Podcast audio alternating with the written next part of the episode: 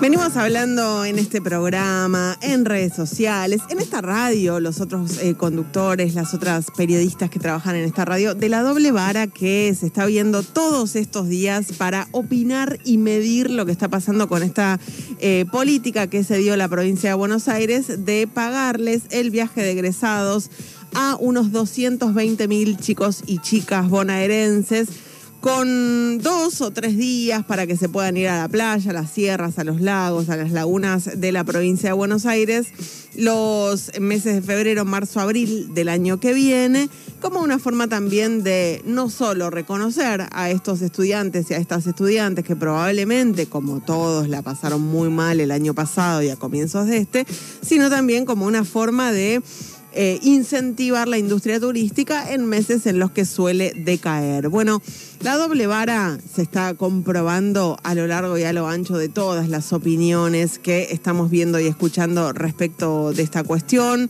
La doble, la doble vara es una doble vara económica porque otras medidas de incentivo al turismo no se miden eh, de la misma manera, de más está decirlo, el previaje no tiene eh, críticas tan agudas como esta decisión de la provincia de Buenos Aires. La doble vara también es una doble vara moral, porque hay otras eh, situaciones, otros reclamos, otros malestares que han sido eh, muchísimo más eh, valorados positivamente por la sociedad. Ni hablar, por ejemplo, ¿se acuerdan ustedes los varados? Eran eh, 20.000 personas que estaban eh, con su vuelo reprogramado en el exterior, que antes de irse del país habían firmado un papel diciendo estoy al tanto de que puede cambiar la política migratoria en la Argentina a propósito de la pandemia y aún así el reclamo de ellos para volver, para que el país modifique sus políticas, incluso para que haya vuelos de repatriación, bueno, fueron eh, reclamos que dominaron la agenda pública durante varias semanas. Y la doble vara, por supuesto, también es política.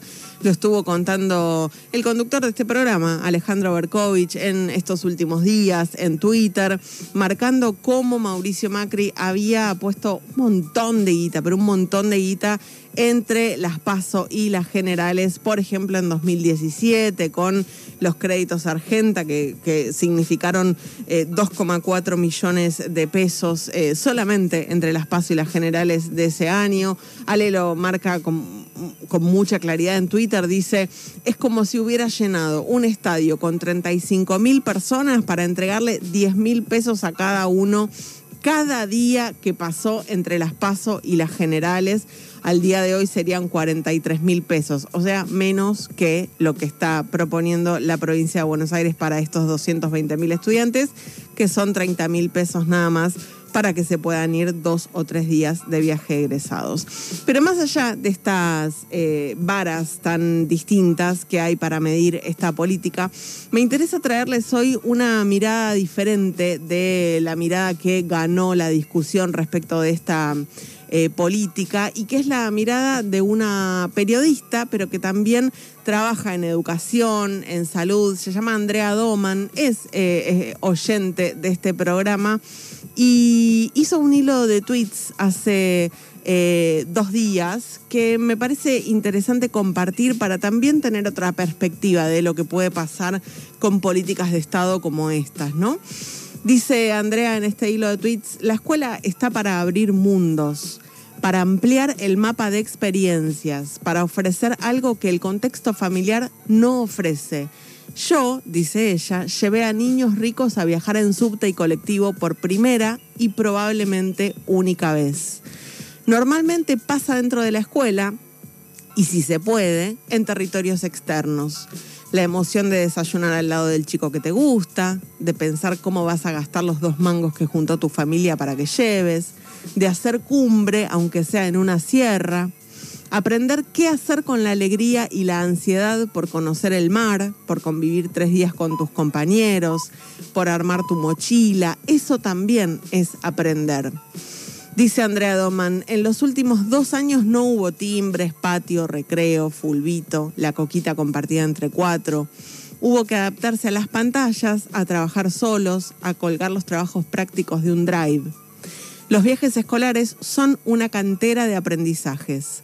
Aunque muchos no lo crean, hay pibes que nunca durmieron fuera de su casa. Hay pibes que viven en Mar del Plata y no conocen el mar. Hay algo que se llama educación informal. Ni siquiera es la educación no formal que tiene planificación. Esta educación informal es valiosísima y ocurre en general fuera de la escuela.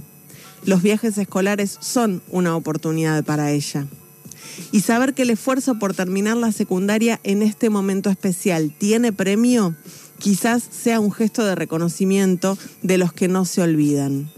¿Le sirve a alguien más? se pregunta Andrea. Seguro, dice.